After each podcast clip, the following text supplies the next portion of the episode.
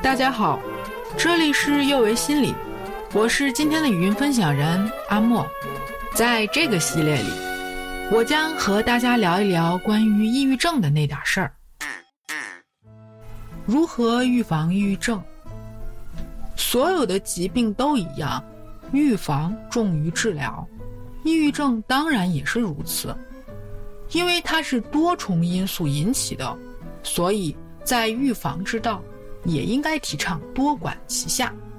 我们主要从生理、心理和环境等三个方面着手，尽量减少疾病发生的机会。我自己有一句口头禅：好好吃饭，好好睡觉，好好锻炼，规律的生活能解决你人生大部分问题。这当然是有理论依据的。压力事件往往是导致抑郁症最重要的因素，因此，我们要学会情绪及压力的管理，可以在平时多做一下练习，增加自己的挫折耐受性。不要别人一说什么你就生气发火，遇到小事就觉得哎呀人生没有希望。我们对事情要有很多的理解。而不是把它简单的归作压力或挫折。培养一些有意义的兴趣。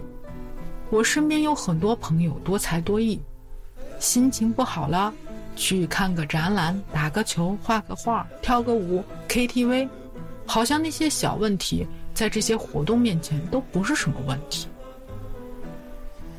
知道我们喜欢做什么，然后经常去做，这才是好的生活。在选择活动中，增加一些主动参与而非袖手旁观的，比如尽量去踢球，而不是只看足球比赛。也可以与别人一起参加活动团体，在集体里和人互动。抑郁症乃至很多疾病都和身体的健康有很密切的关系，所以经常体育锻炼。例如散步、慢跑、游泳、做操，都可以帮助我们预防很多疾病。很多研究发现，对重度抑郁症患者来说，经常性的体育锻炼就像抗抑郁药一样有效。经常锻炼让我们有更多的能量储备来对付各种压力，而且会逐渐提高我们自身的评价。从事经常性的锻炼。象征着我们有着积极的生活态度，愿意把精力投入到我们身心健康的事情中来。我在咨询室里听到的最多的一句话是：“我不知道怎么办，我走投无路了，我现在应该怎么办？”好像抑郁症患者的世界里一片昏暗，四下迷茫。其实我们每个人都有很多资源，比如。你做错了一件事，有些人想，哎，不就是一件事儿吗？没什么大不了的，这件事儿就过去了。对他来说，适应性强的思维就是他的资源。有些人说，只是一件事儿，又不代表我人不好，我还是个很好的人的。他有很好的自我评价，这也是他的资源。有些人会说，我有能力一定解决这个事儿。是的，他是个自信的人，自信就是他的资源。有些人可能说，我这个问题是一些问题，我自己可能解决不了，我需要找别人帮助。于是，这些社会的支持就是他的资源。再有，当你遇到一些问题，你能把这个问题说清楚了，能够合理的表达自己的想法、情感和需求。有效沟通的技巧也是你的资源。像我上面说的，我们那些兴趣爱好，我们有除了工作以外的快乐和高兴的事，即使我们有一点小错误，把它放在一边，先去做一些快乐的事，也是一种调节情绪的资源。提醒大家的是，我们的资源并非与生俱来，都是我们在生活过程中。逐渐积累的，我们可以看书学习，观察别人如何为人处事，还可以参加更多的活动，提高沟通技巧，建立广泛的支持性的朋友圈。从长远的角度来说，预防抑郁症有一个特别好的方式，就是设定一个目标。目标是我们实现梦想的手段，它给我们方向感。有目标可以让我们在早晨很快的从床上起来。设定目标可以帮助我们改善心情，显著降低我们患抑郁的风险，也可以让我们控制生活当中某些方面。并且减少无助感。重要的是，我们的目标是可以实现的。在我们感到抑郁的时候，要更加如此。设定不切实际的目标只会导致失败，从而加重无能为力的感觉。我们可以有远大的目标，我们也可以设定各种短期的目标。比如说，我们不要告诉自己“我要成为一个有钱人”，而是告诉自己。我想要在几年内赚到某个数字的钱，这个目标是不是就清晰了？那好，几年内，那每年是多少呢？每个月是多少呢？每天是多少呢？这样你的目标就更加的明显。目标越具体，越容易实现。另外，思考是非常重要的。压力有时候是一种很主观的感受。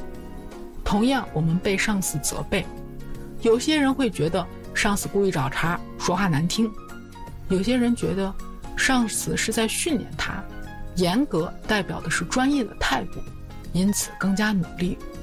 这两种模式所带来的压力感受是不同的，当然，结果的走向也是不同的。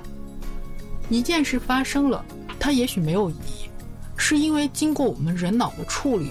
我们大脑的思考才会变得有意义，而如何处理这个过程，我们自己是可以改变的。我们可以经常问自己三个问题：我这么想有什么确切的证据吗？还有其他可以的解释吗？事情的结果一定会变得那么糟吗？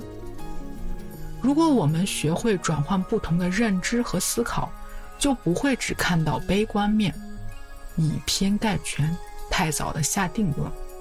通过一次一次的练习，培养正向的思考习惯，就可以降低压力事件所带来的冲击。这件事不要等到抑郁很明显了才开始做，平时就要增加练习，把它养成一个习惯。另外，要注意饮食健康。在临床中，如果是年轻女性，突然来进行抑郁和焦虑方面的问询，我都会先问她们最近的饮食习惯，有没有过度减肥，有没有在孕产期。因为在临床中，如果身体营养跟不上，体重过重或过轻，都可能会导致身体里某些元素的缺失，生化水平的改变，也会引起抑郁。睡眠对人也非常重要，它是我们每天大脑和身体的修复时段。年轻人啊，不要熬夜。好的睡眠可以帮助我们抵挡很多的潜在的危险。如果能力所及，记得多做一些帮助别人、回馈社会的事。助人与利他会让你觉得生命充满了意义。说到这里，我帮大家粗略的整理一下预防抑郁的一些方式：一，要有健康的体魄。二，培养多种有益的兴趣。三，积累和发掘自身的各种资源。四，有意识的改变自己的思维模式。五，健康的饮食，规律的睡眠。六，帮助别人。虽然抑郁症被称为心灵感冒，但是我还是诚心的希望大家。不要被这个感冒困扰太久。今天的分享就到这里，我是阿莫，也是心理咨询师张倩。这里是有为心理。虽然我们只是心理学界的一棵小树苗，但是我们努力做到我们的最好，用真诚的态度、客观专业的方式，向每一位愿意关注我们的人，分享一切你想知道。而我们又恰好了解的心理学知识。请记得，不管你在哪里，世界和我陪伴着你。我们下次见。